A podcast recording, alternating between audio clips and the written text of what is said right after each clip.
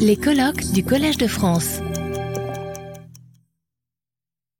Dernier exposé avant euh, la table ronde euh, qui terminera la matinée. Donc, euh, c'est Patrick Pérez que j'invite, directeur scientifique de Valeo. Merci.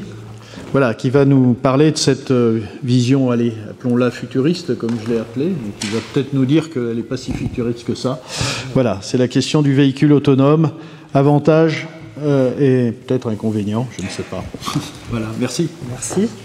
Bonjour à tous, je suis ravi d'être là pendant qu'on est en train de s'installer euh, pour vous parler donc du, euh, du véhicule autonome et je vais faire appel à des diapositives en anglais, vous me pardonnerez, mais je vais continuer en français.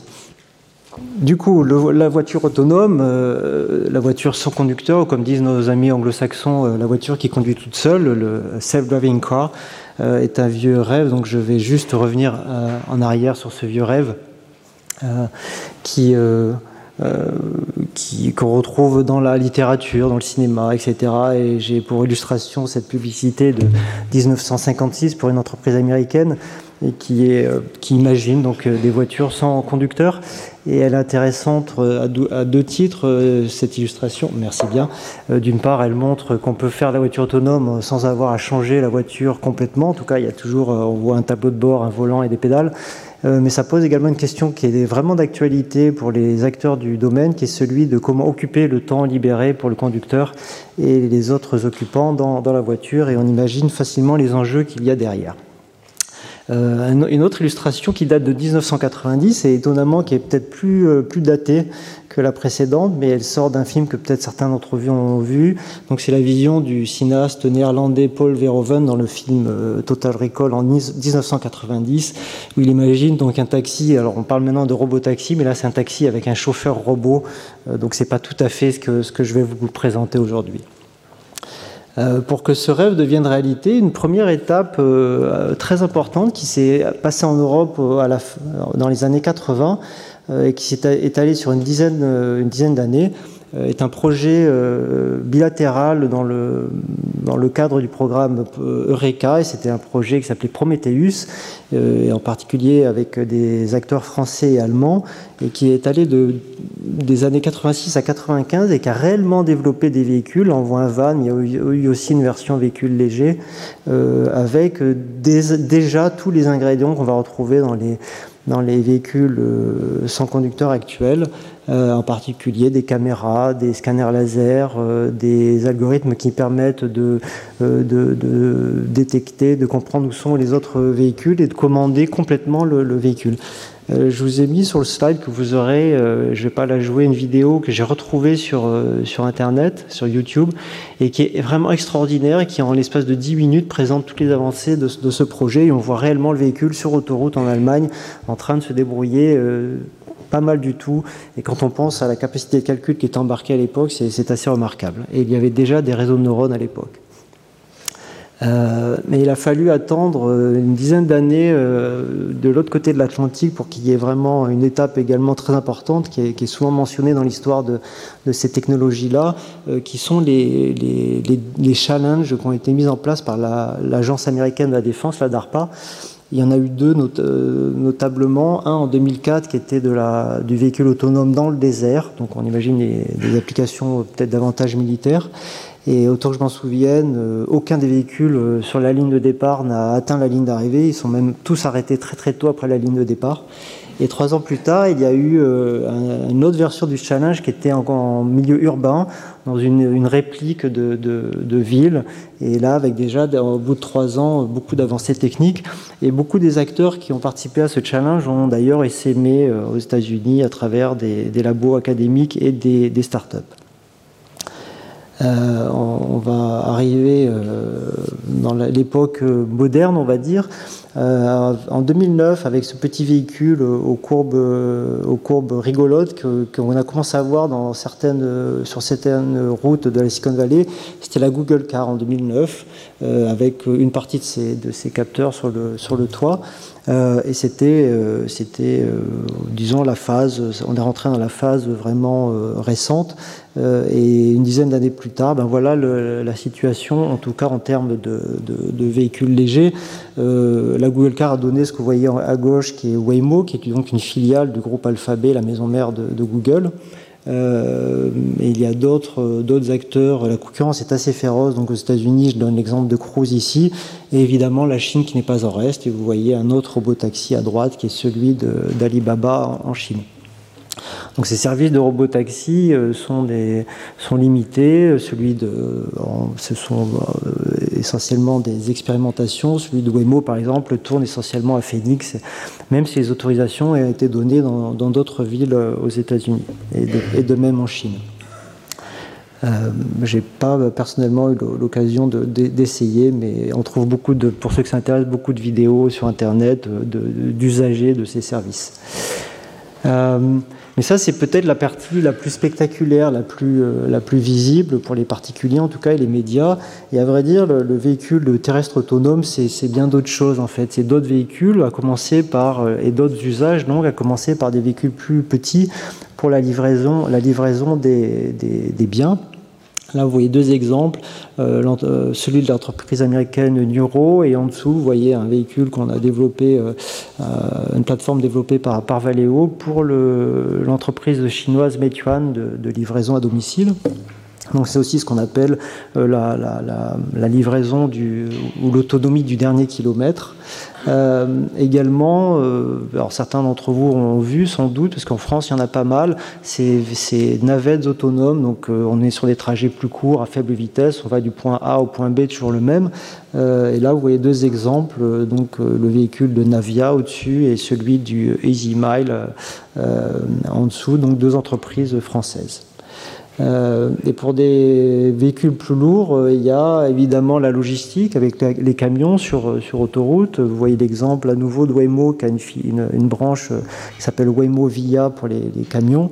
Et puis, alors des, véhicules qu'on croise assez rarement, c'est des, très gros véhicules de l'industrie minière et puis dans l'agriculture également tout un tas de, tracteurs, etc., qui sont de plus en plus autonomes. Et là, on est sur des équipements très lourds. Donc voilà, pour vous donner une idée un peu plus complète de, de, quoi on parle ici. Euh, et, pour faire le point, et c'est très important parce qu'on en parle beaucoup parfois dans les médias de cette façon-là, les niveaux d'automatisation de la conduite. Alors je ne vais pas rentrer dans tous les détails de ce tableau, mais c'est pour vous dire que euh, donc les niveaux d'automatisation de la conduite des, transports euh, sur route sont un peu sont standardisés par la Société euh, internationale des, ingénieurs de l'automobile. Il y a cinq niveaux euh, d'automatisation. Euh, le niveau 5 étant le niveau ultime où on peut se passer de, volant et de pédale. Ce qui est important de comprendre dans ce tableau, c'est qu'il y a la partie à gauche, la partie bleue jusqu'au niveau 2. En fait, c'est de l'assistance à la conduite. Donc, il y a toujours un conducteur à tout instant en charge. Et, quand on passe au niveau 3 et au-delà, dans la partie droite en vert, on rentre vraiment dans des systèmes de délégation de la conduite qui sont de plus en plus poussés.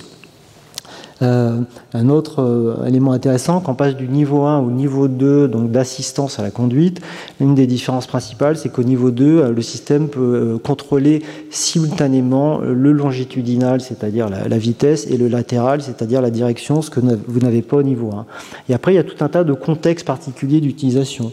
Euh, en particulier au niveau 2, ça peut être des systèmes de, parking automatique, donc à faible vitesse, ou ça peut être des, euh, euh, systèmes d'assistance du maintien de voie ou de changement de voie sur autoroute. au niveau 3, le premier, quel premier niveau donc d'automatisation, de délégation, on peut, où on voit que le, conducteur peut être encore sollicité. Ça peut être dans des, cas très, très restreints. Je vais l'évoquer dans une seconde. Euh, évidemment aussi, ce que je viens de dire entre assistance et automatisation a des conséquences sur les aspects légaux, ça sera peut-être évoqué euh, cet après-midi. Euh, et si on regarde sur les véhicules de, particuliers qui sont actuellement commercialisés, il y a surtout sur des véhicules haut de gamme pas mal de systèmes désormais de niveau 2, et en particulier pour, le, pour les deux fonctions que j'ai évoquées, le, parking automatique et le, maintien ou le changement de voie sur autoroute. Quand on passe de l'autre côté, donc en termes de, systèmes réels commercialisés, alors là, il y, a très peu de choses à l'heure actuelle. En fait, il y a essentiellement deux modèles qui ont été autorisés, un en Allemagne, euh, Mercedes Classe S, et un au Japon, la Honda Legend, à être niveau 3 et dans des circonstances très particulières. C'est pour de l'aide à la conduite sur autoroute euh, à moins de 60 km/h, donc en, en congestion l'élément important, c'est que dans ce, ces systèmes-là, l'utilisateur, le, conducteur peut vraiment faire autre chose, euh, lire ses mails ou faire autre chose. Et en cas de problème, il a 10 secondes pour reprendre la main. Donc, euh, vous voyez, c'est là où on en est dans des véhicules euh, commercialisés ou qui, qui s'apprêtent à l'être. Les robotaxis, donc que j'ai montré précédemment, qui sont pas des véhicules évidemment commercialisés pour les particuliers, euh, sont de, niveau, de niveau 4 et on les voit, on voit ici cette, fonction-là, donc de taxi, de, de taxi autonome dans des zones bien déterminées. Euh, alors pourquoi, pourquoi euh, l'industrie, pourquoi le monde académique, scientifique euh, dépense autant d'énergie autant d'argent, des milliards d'investissements sur ce sujet-là, donc de l'assistance avancée, l'acronyme anglais c'est ADAS, ou donc jusqu'à l'autonomie ou l'automatisation complète. la première raison évidente, c'est pour rendre les transports terrestres et des personnes et des biens le plus sûr possible. Euh, sachant qu'il y a plus d'un million de morts par an sur les routes dans le monde, donc euh, sans parler des blessés. Donc, ce qui est exorbitant et, 90% euh, de ces accidents sont liés à des, défaillances humaines et une grande partie de celles-ci liées à l'endormissement, la distraction et l'ébriété. toutes choses pour lesquelles le, système automatique est clairement, est clairement immune. Mais ce n'est pas la seule raison, et ça va connecter avec d'autres choses qui ont été évoquées ce matin. D'une manière plus générale, l'automatisation de la conduite va rendre les transports plus confortables, en particulier pour les conducteurs évidemment, plus, inclusive également, puisque ça va permettre à des gens qui ne sont pas en capacité de conduire euh, ou bien qui sont éloignés de, de, de, la, des, dessertes, des dessertes qui sont isolées, euh, d'avoir accès plus facilement à ce genre de, transport, plus efficace également, y compris dans un contexte de, véhicules partagés, et euh, à tout prendre plus durable, plus que plus économique et, et plus efficient. Donc il y a beaucoup d'enjeux derrière. Et on imagine euh, évidemment que, que ces technologies-là sont le potentiel, et ça a déjà commencé de vraiment de, changer fondamentalement les mobilités euh, terrestres. Euh, alors, mais pourquoi ne voit-on pas des robotaxis partout dans Paris, alors que certains les ont annoncés il y a deux ans? En fait, il y a pas mal de défis autour de, de l'assistance avancée et de l'automatisation de la conduite que je vais, que je vais lister rapidement. Euh, les systèmes dont on parle, euh, premièrement, doivent être, d'un point de vue technique, euh, doivent être embarqués évidemment et fonctionner en temps réel, donc sur des, calculateurs et avec des, disons, plus réduits que ce que vous auriez dans un data center. Euh, ils sont évidemment critiques en termes de sécurité et ils doivent fonctionner dans un monde ouvert, imprédictible, imprévisible, pardon, et en plus sur des durées assez longues. Alors c'est pas l'aviation certes, mais euh, comme ça a déjà été évoqué, une voiture, euh, une fois qu'elle est vendue, elle est sur la route pour 10-15 ans. donc ça, a un impact sur, sur les systèmes dont on parle. Et enfin, euh, ça va être basé beaucoup sur euh, donc, ce qu'on appelle communément l'intelligence artificielle, donc en particulier l'apprentissage automatique, euh, ce qui permet beaucoup de choses, mais vient aussi avec des limites importantes. Et au vu de, ces, prérequis ou de ces, attendus, bah, ces, systèmes, ils doivent, être, ils doivent avoir plein de propriétés qui sont toutes prises une, individuellement un, défi. Ils doivent, être, ils doivent être performants, ils doivent être robustes, ils doivent être capables de généraliser à de nouvelles conditions, ils doivent être donc fiables, évidemment. Euh, euh, mais pour, poursuivre là-dessus, ils doivent être autant que faire se peut validés de façon, de façon euh, pointue et, si possible certifiés pour être sur la route et, euh, et transparents jusqu'à un certain point pour comprendre vraiment qu'est-ce qui se passe et pourquoi une décision a été prise, surtout si elle était mauvaise. Voilà, autant de défis pour les ingénieurs, les chercheurs. Euh, je, vais, essayer de vous expliquer maintenant rapidement comment fonctionne la pile logicielle d'un véhicule autonome. Vous voyez, ce que vous voyez ici est essentiellement quelque chose de très classique en robotique autonome. Hein.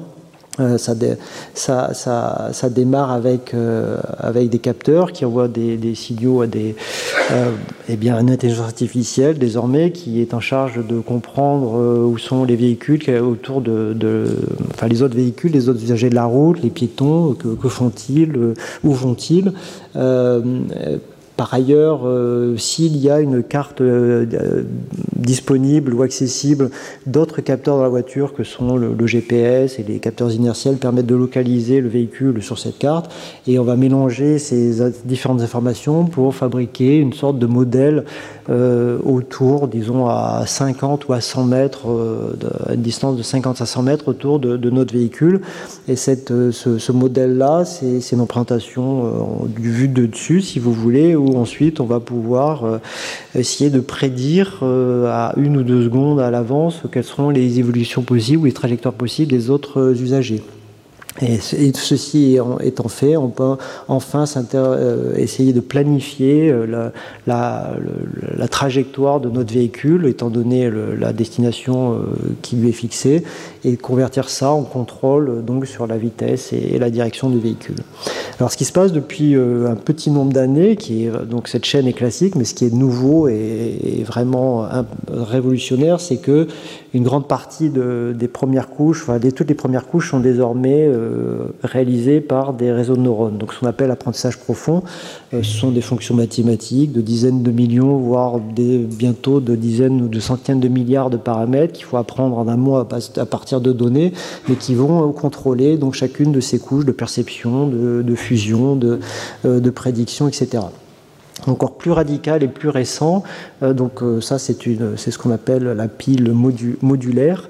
Plus radical et plus récent, euh, certains cherchent désormais à avoir un seul système monolithique qui va directement des signaux des capteurs aux commandes de la voiture avec un seul et même modèle à base donc et de réseaux de neurones et de techniques qu'on appelle d'apprentissage par renforcement ou par imitation.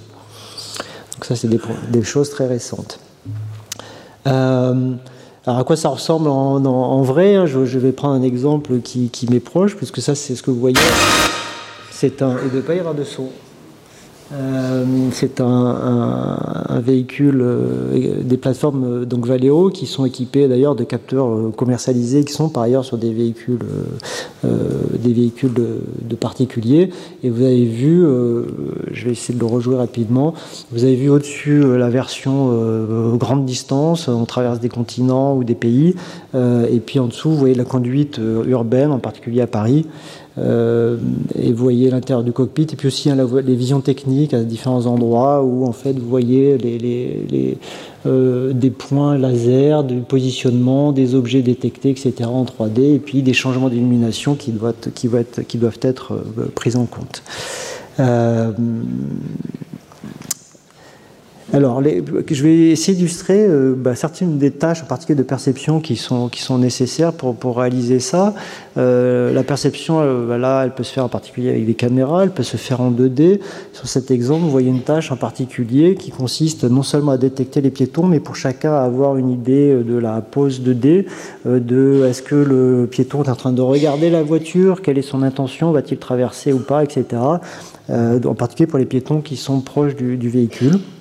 Donc on voit clairement l'intérêt de ce genre d'analyse euh, automatique.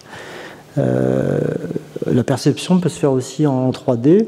Sur cet exemple euh, issu d'une base de données Waymo, ce que vous voyez, ce n'est pas le résultat de la perception, mais c'est ce qu'on cherche idéalement à faire faire à l'ordinateur. Ça, c'est des données d'entraînement. Euh, et vous voyez donc que chaque véhicule, chaque piéton, etc. a été euh, euh, détecté, enfin, ou en tout cas est positionné en 3D. Vous voyez le petit parallépipède reprojeté dans l'image, mais on a cette, la même chose en 3D. Et donc ça, c'est une des tâches phares et, difficiles à, faire réaliser par, la machine. cette perception 3D peut se faire également avec des, des scanners laser, ce qu'on appelle des LIDAR. Euh, là, vous voyez un nuage de points euh, typique avec en haut à droite l'image correspondante. Et une fois de plus, vous voyez donc des parallépipèdes de couleurs qui correspondent aux différents, véhicules détectés ou usagers de la route. Euh, et un dernier euh, élément que je voulais illustrer sur la perception, c'est ce qu'on appelle le, forecasting, dans la prédiction temporelle. Euh, donc ça va un petit peu vite, je vais essayer d'expliquer. Mais en fait, là, vous voyez un exemple d'une voiture dotée de six caméras qui voit donc à 360. Et, là, vous avez, vu la vue vous avez la vue de dessus et la tâche consiste, si vous regardez essentiellement, à prédire pour chacun donc le petit rectangle noir, là, c'est la voiture, euh, c'est notre voiture. Et la tâche consiste à prédire à une ou deux secondes à l'avance pour chacun des utilisateurs les plusieurs, éventuellement plusieurs trajectoires possibles. C'est pour ça que vous voyez dans certains cas, ça, s'évase quand on arrive à une intersection. Euh, et ça, c'est des tâches extrêmement difficiles à réaliser et pour lesquelles il est difficile d'avoir des données. Voilà. Euh, alors ça, c'était pour vous dire quels sont les types de tâches. pourquoi, pourquoi la, perception en particulier, qui est donc le démarrage de la chaîne de conduite, est extrêmement difficile? Euh, bah, en quelques mots, la, raison est la diversité des situations, des conditions, euh, des, conditions, ce qu'on appelle des domaines d'opération euh, dans lesquels le véhicule peut évoluer. D'un point de vue statistique, il y a des, variations entre ce qui a été observé à l'apprentissage du modèle et, ce qu'il va réellement rencontrer au moment du déploiement. Et puis il y a tout un tas de situations rares qui se produisent. Euh, pendant la conduite et toutes sortes de perturbations. Euh, là, juste quelques illustrations. Donc, euh, les différentes conditions météo, la nuit, le brouillard, la pluie, et puis suivant qu'on déploie dans telle ou telle ville du monde ou tel ou tel pays, c'est pas le même type de circulation, évidemment. et par ailleurs, il y a toutes les, perturbations, on le voit sur les, deux images du haut. Vous voyez en haut à gauche un système actuel de maintien de voie sur autoroute qui est très très fortement perturbé par du soleil en face. Et à droite, vous voyez une, caméra fisheye euh, qui est une caméra assez basse sur le véhicule qui sert en particulier au parking automatique qui peut être euh, bah, complètement couverte de boue avec euh, évidemment ce que cela implique pour l'ordinateur qui doit analyser les images. Et ce que vous voyez en dessous, c'est trois exemples parmi tant d'autres de situations que nous on comprend tout de suite, mais qui sont finalement assez rares du point de vue des données d'apprentissage.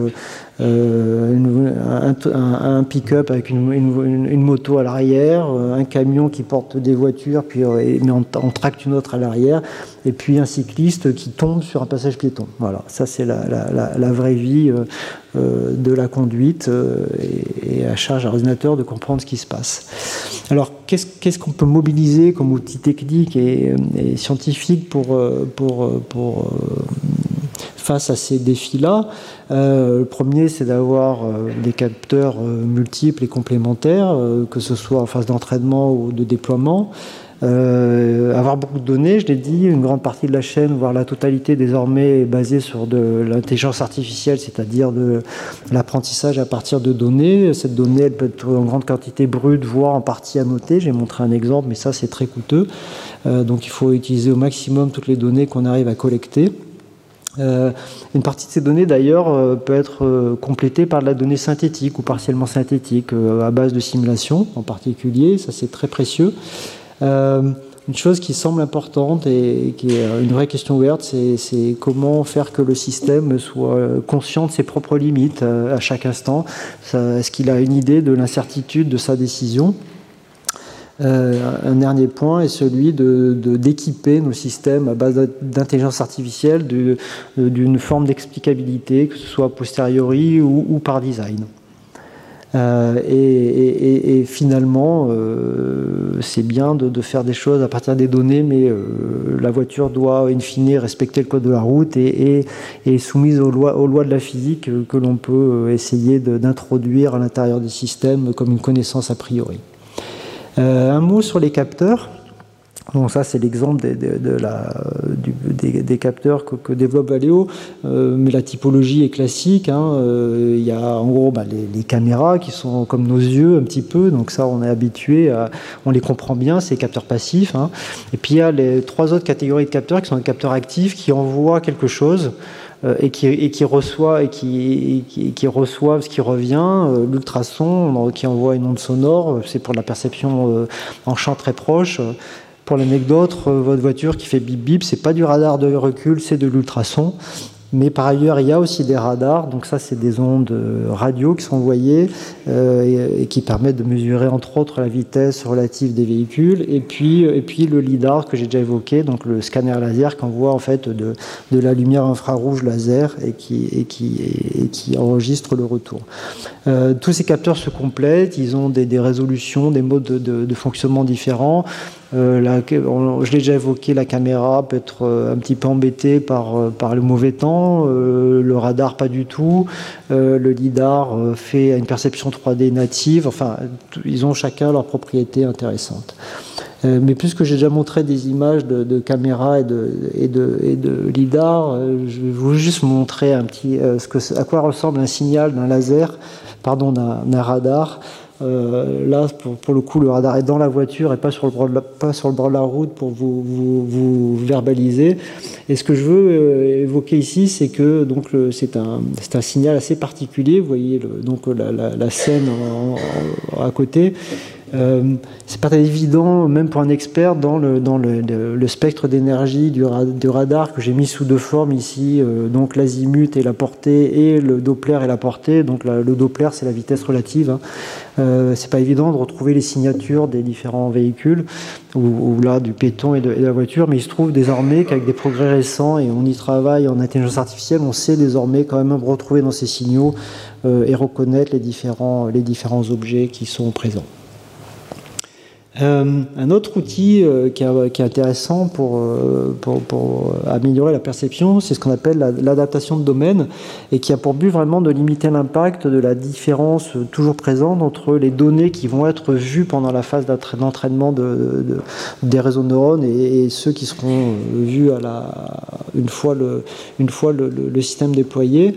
Et dans ces, dans ces techniques-là, l'idée, c'est d'avoir des données qui sont issues de ce qu'on appelle un domaine source. C'est des données euh, très, très, de, très bonne qualité qui ont été annotées, très bien maîtrisées, mais qui ne sont pas forcément représentatives de ce qu'on veut. Et puis des données euh, qui sont plus proches de, ce qu'on on pense euh, voir ensuite au moment du déploiement, mais qui n'ont pas été annotées, donc qui sont moins, moins propres. Et on veut exploiter ces deux types de données à l'apprentissage. Et l'exemple typique, ce qui va me permettre d'illustrer une autre tâche de perception, c'est celui où le, domaine source, c'est des données synthétiques qu'on contrôle parfaitement avec, des, avec de la simulation, et le, domaine cible, c'est des, bah, vraies scènes, disons, euh, de jour. Et là, vous voyez sur cet exemple, euh, pour une tâche particulière qui s'appelle la segmentation sémantique, qui consiste pour chaque pixel à reconnaître la nature de l'objet euh, au niveau du pixel, de la route, du trottoir, des arbres, du ciel, etc si vous apprenez un réseau de neurones bah, sur des données purement synthétiques pour faire ça, bah, il va, sur une nouvelle image synthétique, plutôt bien se débrouiller. En revanche, si je lui donne une image réelle, maintenant, ça va être la catastrophe. Et donc, euh, l'adaptation de domaine consiste à exploiter conjointement au moment de l'apprentissage également des, images réelles, mais pour lesquelles on ne sait pas la réponse, mais qu'on peut quand même exploiter pour obtenir de meilleurs résultats. Et ça, c'est quelque chose qui est assez précieux pour, euh, améliorer la perception. Euh, un, autre point que j'ai déjà évoqué parmi les outils précieux, c'est celui de prédire la confiance. Euh, Qu'est-ce que j'entends par là? Donc un réseau de neurones peut très très devenir très très fort maintenant pour détecter, reconnaître des objets, mais là où il n'est est pas très fort, c'est pour savoir ce qu'il ne sait pas. Euh, et donc l'idée, c'est de, pouvoir prédire euh, cette confiance afin non seulement d'aider la conception au moment de la conception des réseaux de neurones pour qu'ils soient meilleurs, mais aussi au moment de, leur utilisation, d'avoir une utilisation plus fiable, y compris en ayant un système qui dit je ne sais pas et je rends la main au conducteur si c'est un, donc un, système de conduite euh, de bout en bout. Euh, et donc, comme je disais, le, le, le problème, c'est que les, les, neurones savent rarement ce qu'ils ne savent pas et qui peuvent faire des, erreurs euh, qui nous semblent parfaitement absurdes sans raison apparente. Et l'exemple un petit peu emblématique, c'est celui euh, qui consiste à prendre un système de reconnaissance d'objets ici et de modifier de façon très subtile l'image, mais de façon tout à fait calculée, mais imperceptible à l'œil humain, et le même système va de façon très très très confiante reconnaître un autre objet, alors que l'image pour nous n'a pas changé. C'est ce qu'on appelle des perturbations antagonistes. Euh, donc c'est un exemple parmi d'autres. Et une façon euh, assez récente et qui est une voie de recherche euh, intéressante pour aborder le problème, c'est d'entraîner un autre modèle, un autre réseau de neurones qui va superviser le réseau principal, si vous voulez, pour en particulier lui aider à prédire sa confiance. Donc dans, dans le cas de la tâche que j'ai présentée précédemment de segmentation sémantique, vous auriez votre modèle principal qui prédit en chaque pixel une classe, une catégorie, et vous auriez un autre modèle qui est entraîné par-dessus et qui, en chaque pixel, va dire quel est le degré d'incertitude. Donc ça, c'est des choses sur lesquelles la communauté travaille. Ou bien directement, euh, si c'est par exemple un, modèle de bout en bout de conduite qui va prédire qu'il y a vraisemblablement là une, erreur du système et donc déclencher peut-être des alarmes, etc. Euh, pour, je, pour finir, je voulais illustrer aussi euh, une autre question qui est celle de l'explicabilité. Un autre défaut des réseaux de neurones, j'ai dit qu'ils ne savent pas nécessairement quand ils ne savent pas, mais même quand ils savent faire bien, il n'y a pas vraiment de. C'est pas très facile de savoir comment ils sont arrivés à la bonne conclusion. Donc cette idée de l'interprétabilité ou de l'intelligibilité est une des façons intéressantes d'aborder le problème est celle de, des explications contrefactuelles, c'est-à-dire euh, qui consiste à, dire euh, qu'est-ce qui se passe si je modifie l'entrée de cette façon-là. Et là, illustré sur le sujet de la conduite, Imaginez que vous avez un modèle de conduite qui prend une image ou des images en entrée et euh, décide dans ce cas-là de, de, s'arrêter. Euh, et nous, on comprend pourquoi. On aimerait être sûr que le réseau ou le modèle a pris la décision de s'arrêter pour des bonnes raisons. Et les, les, les explications contrefactuelles consistent à essayer de modifier le contenu visuel euh, et là, vous le voyez euh, modifié de façon, euh, disons, d'une façon significative, en tout cas qui a du sens. Euh, de, façon à, faire changer la décision du modèle. On voudrait modifier l'image pour que le modèle de conduite décide de ne pas s'arrêter et, voir qu'est-ce qui a été modifié. Et là, vous, on constate que ce qui a été modifié dans l'image, c'est que les, feux stop de la voiture se sont plus ou moins éteints, les feux rouges de euh, tricolore sont passés au vert. Euh, ce qui semble effectivement, euh, une, ça a du sens, euh, ce qui semble avoir du sens et, nous conforte dans l'idée que ce modèle-là prend ses décisions sur des, bonnes raisons. Et il se trouve qu'on sait maintenant, on a des outils mathématiques pour fabriquer ces, variations d'une scène visuelle qui, disons, restent, reste des, images plausibles faut bien comprendre cette image-là, c'est une image qui a été générée par une, par une intelligence artificielle pour modifier cette image qui est une image réelle. Voilà. Et je vais vous montrer juste des exemples et je finirai là-dessus de deux, de deux types d'explications contrefactuelles. La première, donc, comme celle qu'on vient de présenter juste avant, c'est des modifications qui ne vont pas changer la structure de la scène, mais simplement sa texture. Euh, et en particulier, on peut lui dire, euh, donc, euh, on veut que le système qui, de conduite qui avait décidé de s'arrêter finalement ne s'arrête pas, et on va lui en plus lui dire, modifie-moi uniquement, et dans ce cas-là, les, feux tricolores. Et on voit qu'il fait bien le, il fait bien le job. Là, on va lui dire, modifie-moi uniquement l'apparence de la voiture, et là, il va effectivement enlever les feux stop. Et là, on va lui dire, modifie-moi la route, et il va se passer un truc plus étrange. Il va créer des créer des marquages au sol qui, a priori, sont, sont sans lien avec le fait de s'arrêter ou pas. Donc là, on peut penser qu'il y a euh, peut-être une corrélation euh, moins, heureuse dans, les données et que c'est important de s'y pencher. Et l'autre version sur laquelle nous travaillons dans mon équipe et qui, est, toute récente, c'est de faire des modifications de la scène, mais qui modifient la structure, c'est-à-dire on peut déplacer ou modifier les objets. Et donc là, vous voyez par exemple que cette scène réelle, pour, euh, euh, que le système décide de, s'arrêter, mais en fait, il a fait apparaître une voiture au premier plan. Là, c'est l'inverse, il a, fait, il a éloigné cette voiture-là et là, il a enlevé cette voiture-là et le système maintenant se sent autorisé à tourner à gauche. Une fois de plus, à quoi ça sert ça? Ça sert à, à, essayer de comprendre quels sont les mécanismes internes du réseau de neurones pour prendre telle ou telle décision, pour se, se convaincre qu'elles sont bonnes et si elles ne sont pas bonnes, de revenir euh, dans la phase de conception. Voilà. Je vais euh, m'arrêter là avec euh, quelques, euh, quelques éléments de conclusion. J'espère avoir réussi à, vous convaincre que l'assistance avancée et, l'automatisation de la conduite sont des généralités, grâce en particulier au progrès de l'intelligence artificielle et des capteurs, et, je l'ai peu mentionné, mais de la puissance de calcul embarquée, que c'est en train de radicalement changer l'industrie automobile évidemment en lien avec l'électrification, que ça ne concerne pas que les voitures, euh, les voitures des particuliers, loin de là, mais que c'est sans doute euh, sensiblement plus dur que ce qu'on avait imaginé. Euh, et les, défis qu'il y a devant nous, beaucoup autour de la donnée, la quantité de données, la qualité de données pour l'entraînement des modèles, mais aussi la validation, comment améliorer sensiblement la fiabilité de ces systèmes euh, en allant jusqu'à leur certification. Et, la dernière question, c'est euh, une fois que ces modèles à base d'intelligence artificielle sont dans, dans, vos voitures ou dans nos camions, comment on fait pour, continuer à, les monitorer et, et, à mettre à jour pour les améliorer avec tout un tas de problèmes techniques à la clé? Je vous remercie. Merci. Retrouvez tous les contenus du Collège de France sur www.colège-2-france.fr.